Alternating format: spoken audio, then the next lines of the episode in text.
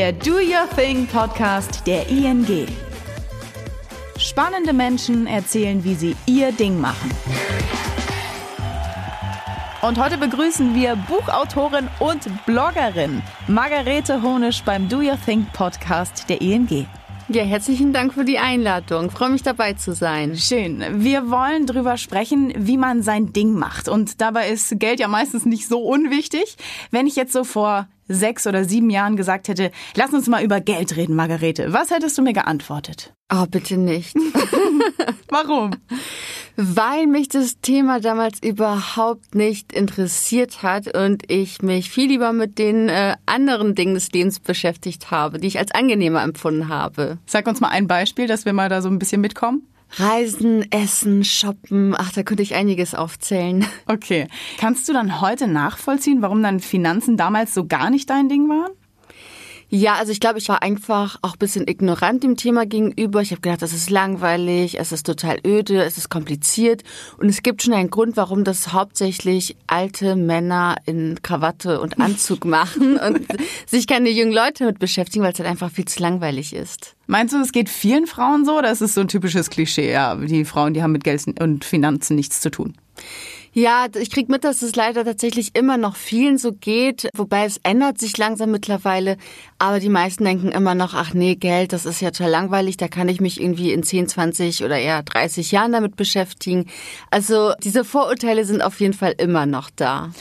Und was war so der Knackpunkt? Also warum hast du dann irgendwann doch kapiert, oh ja, also vielleicht sollte ich mich doch mal um meine Finanzen kümmern? Also es fing an mit dem schlechten Gewissen, weil um mich herum dann plötzlich alle anfingen, ich weiß nicht, ein Haus zu bauen und so. Und es wurde richtig ernst und ich habe mir gedacht, oh Gott, ich habe ja noch gar nichts. Ich habe mhm. nichts angespart, ich habe äh, keine Lebensversicherung oder so. Zum Glück, jetzt rückblickend. Aber äh, ja, ich hatte einfach ein schlechtes Gewissen, weil ich mein ganzes Geld ausgegeben habe und wirklich nichts auf der hohen Kante hatte. Und dann habe ich mir gedacht, okay, jetzt schaust du dir mal kurz an, wie das geht und was du da machen kannst. Und dann hat mich das Thema tatsächlich so ein bisschen eingezogen und habe ich gesehen, ach, das ist ja gar nicht so langweilig. Es sind jetzt natürlich ein Haufen Informationen, die man erstmal braucht, um da reinzustarten. Wie hast du denn angefangen, dich zu informieren?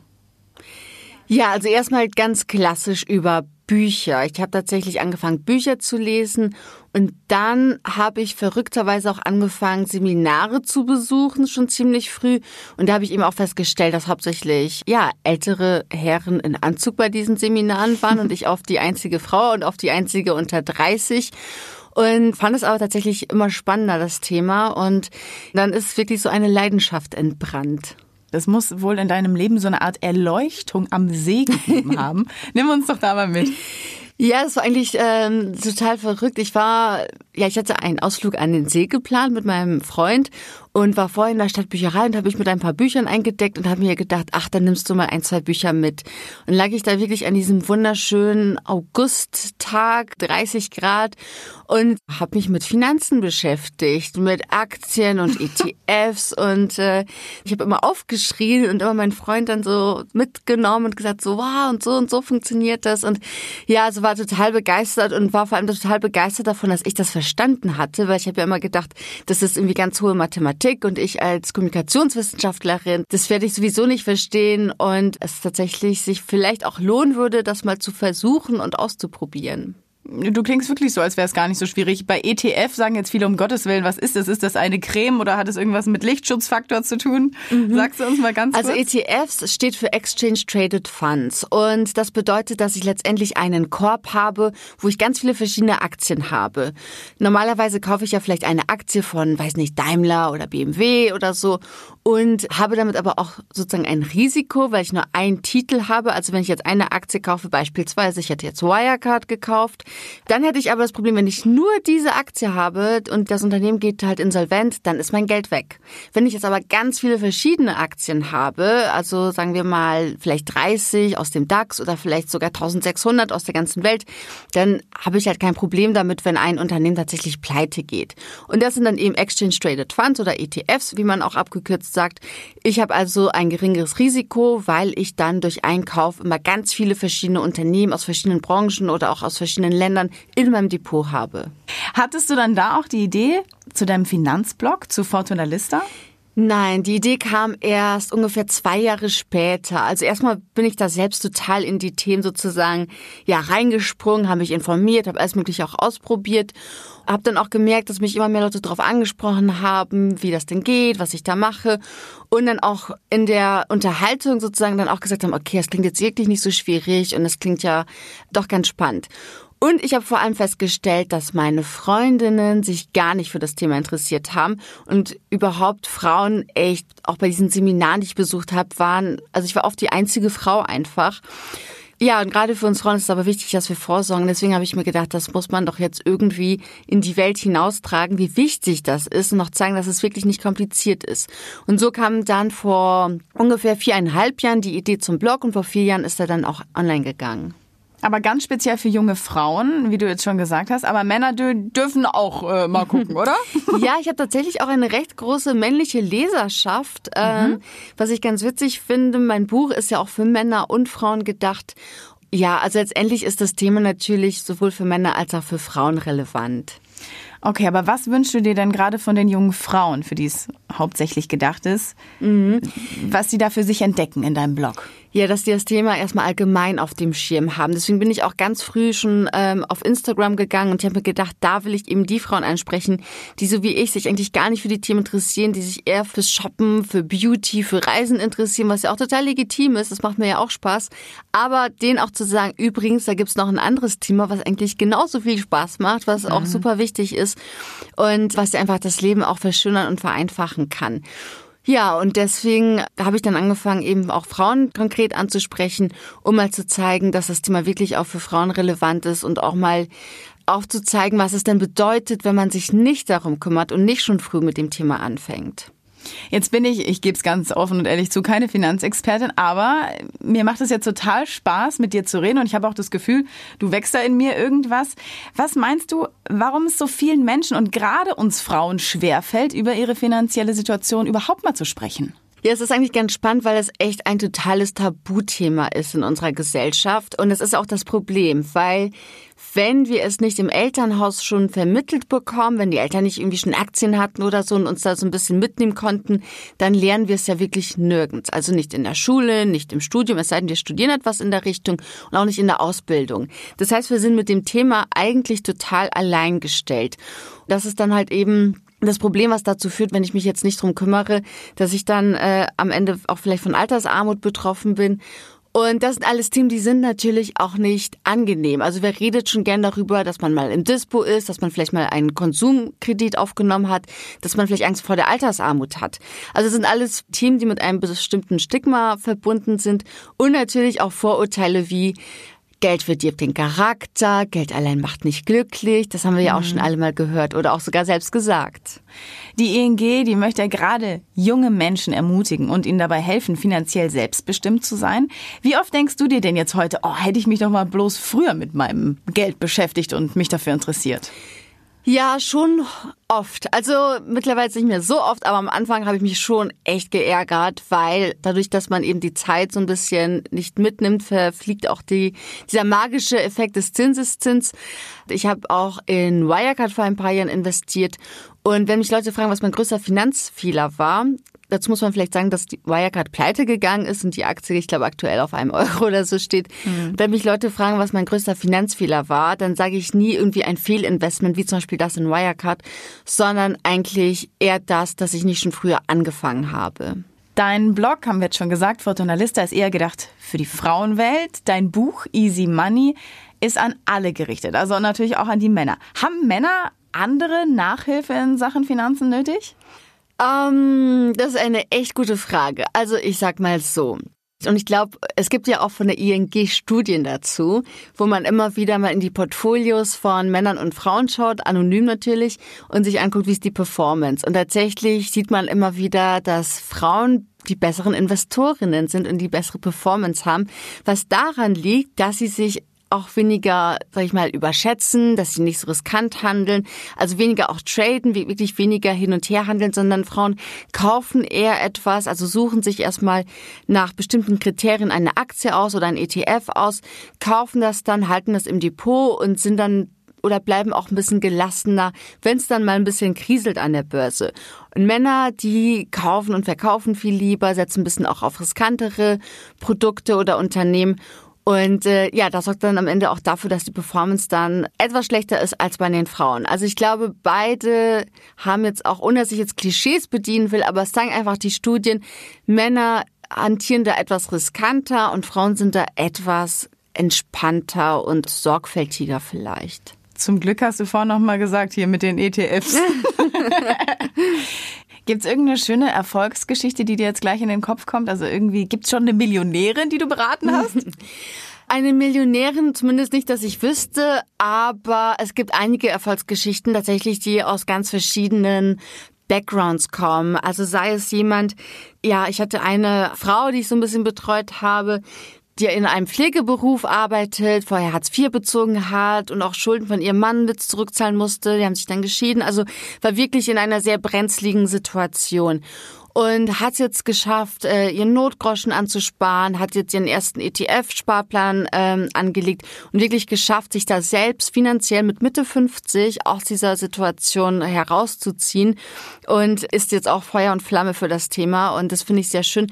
Und dann gibt's aber auch viele sehr junge Frauen, die noch im Studium sind und sagen, okay, ich möchte jetzt schon anfangen zu investieren und das finde ich sind auch tolle Erfolgsgeschichten, weil die nämlich genau das machen, was ich falsch gemacht habe. Die fangen nämlich schon früh an und setzen schon früh den Grundstein dafür.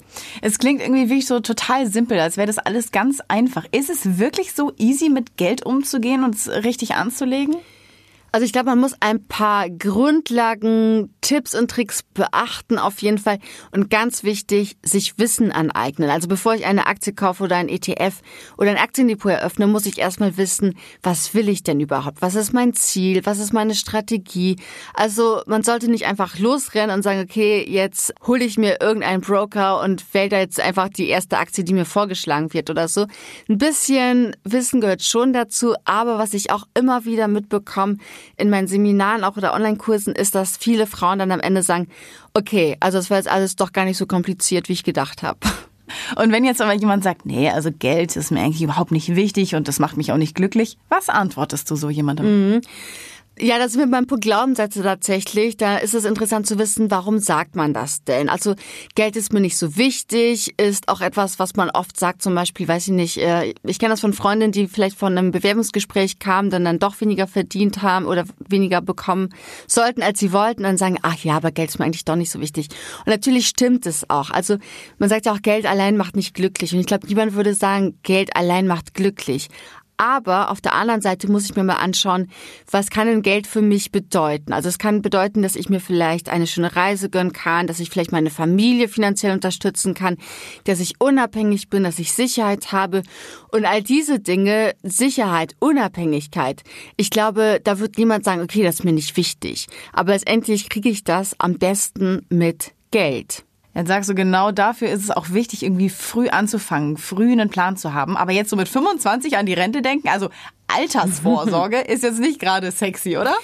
nee, überhaupt nicht. Ich weiß, aber Altersarmut ist halt noch wenig sexy. Das ist ein, das ist ein guter Punkt, ja. Grundsätzlich sollte man wirklich spätestens mit dem ersten Job auch beginnen, sich damit auseinanderzusetzen, weil es gibt diese schöne Lifestyle-Inflation und äh, ich kenne die auch sehr gut. Da geht es einfach darum, umso mehr ich verdiene, mhm. desto mehr gebe ich aus. Also als Studentin ist man vielleicht auch mit weniger zufrieden und dann kommt der erste Job und dann will man vielleicht eine neue Handtasche, eine schönere Reise, dann doch das bessere Hotel. Und es steigert sich halt immer weiter, je mehr Gehalt man bekommt. Und äh, da ist einfach wichtig, schon früh anzusetzen und zu sagen, okay, von meinem ersten Gehalt lege ich schon mal zehn Prozent oder so zur Seite und spare das Geld und investiere das auch später. Also fangen wir am besten ganz banal an mit, wir schreiben auf, was wir ausgeben und wir schreiben auf, was wir verdienen. Genau, das ist der beste erste Weg. Erstmal schauen, wo geht mein Geld denn überhaupt hin? Weil die meisten wissen wahrscheinlich, was sie im Monat einnehmen, mhm. aber was dann wofür drauf geht, gut, Miete kriegen wir vielleicht noch hin, aber mhm. Lebensmittel oder, oder Restaurantbesuche und so weiter, das ist oft schwer zu greifen. Und ich habe das am Anfang auch gemacht und für mich war es wirklich so ein, ja, Gamechanger, wie man heutzutage so schön sagt, weil ich dann festgestellt habe, dass ich jeden Tag überall so ein paar Euro ausgebe für Kleinigkeiten. Hier mal irgendwie irgendwie einen Kaffee, dann ein Croissant oder eine Zeitschrift und dann waren es so jeden Tag fünf, sechs Euro. Und wenn man das hochrechnet, dann hat man schon mal eine ganz schöne Summe, die man halt einfach viel besser sparen und investieren kann. Absolut, das läppert sich dann immer ganz schnell. Genau. Gell? So, wer sein Ding machen will, braucht, so gut es irgendwie geht, eine finanzielle Unabhängigkeit. Wie investierst du denn selbst? Ja, es gibt verschiedene Risikotypen und ich glaube, ich zähle eher zu den, sage ich mal, chancenorientierten Anlegern. Das heißt, bei mir ist es so, dass ich sehr auf Wachstum setze. Also ich investiere in wachstumsstarke ETFs oder auch in wachstumsstarke Unternehmen, beispielsweise aus dem Tech-Bereich oder Cybersecurity, Robotics, äh, AI und so weiter. Also ich bin eher auf Wachstum orientiert. Ich habe tatsächlich auch schon sehr früh angefangen, Kryptowährung zu investieren. Aber da muss wirklich jeder so herausfinden, wie ticke ich und ähm, was will ich. Weil man muss sich auch das bewusst sein, je höher meine Rendite sein soll, desto höher ist das Risiko, was ich dabei eingehen muss. Was bedeutet, desto schwankungsreicher kann es einfach sein. Und beispielsweise mein Depot war tatsächlich auch inmitten der Corona-Krise mit äh, über 20 Prozent im Minus. Und das muss man dann erstmal aushalten können. Und da ist es halt vor allem wichtig, nicht verkaufen, sondern einfach halten oder auch idealerweise, das habe ich auch gemacht, nachkaufen. Das heißt, so Verluste, die ziehen dich jetzt erstmal gar nicht so richtig runter, weil du nimmst es so als Ansporn, so ich muss jetzt das alles wieder in die andere Richtung bringen, oder? Ja, das ist halt auch wichtig zu wissen, wie funktioniert denn die Börse, wie funktionieren Aktienkurse. Also als die Corona-Krise kam, haben natürlich alle panisch ihre Aktien verkauft und das treibt die Kurse in den Keller. Und das Schlimmste, was man machen kann, ist in dem Moment auch Panik zu bekommen und bei, ja, wenn die, wenn die Kurse im Keller sind, zu verkaufen, weil dann mache ich wirklich Verluste. Solange einfach nur in meinem Aktiendepot, sage ich jetzt mal, rote Zahlen sind, habe ich diese Verluste noch nicht realisiert.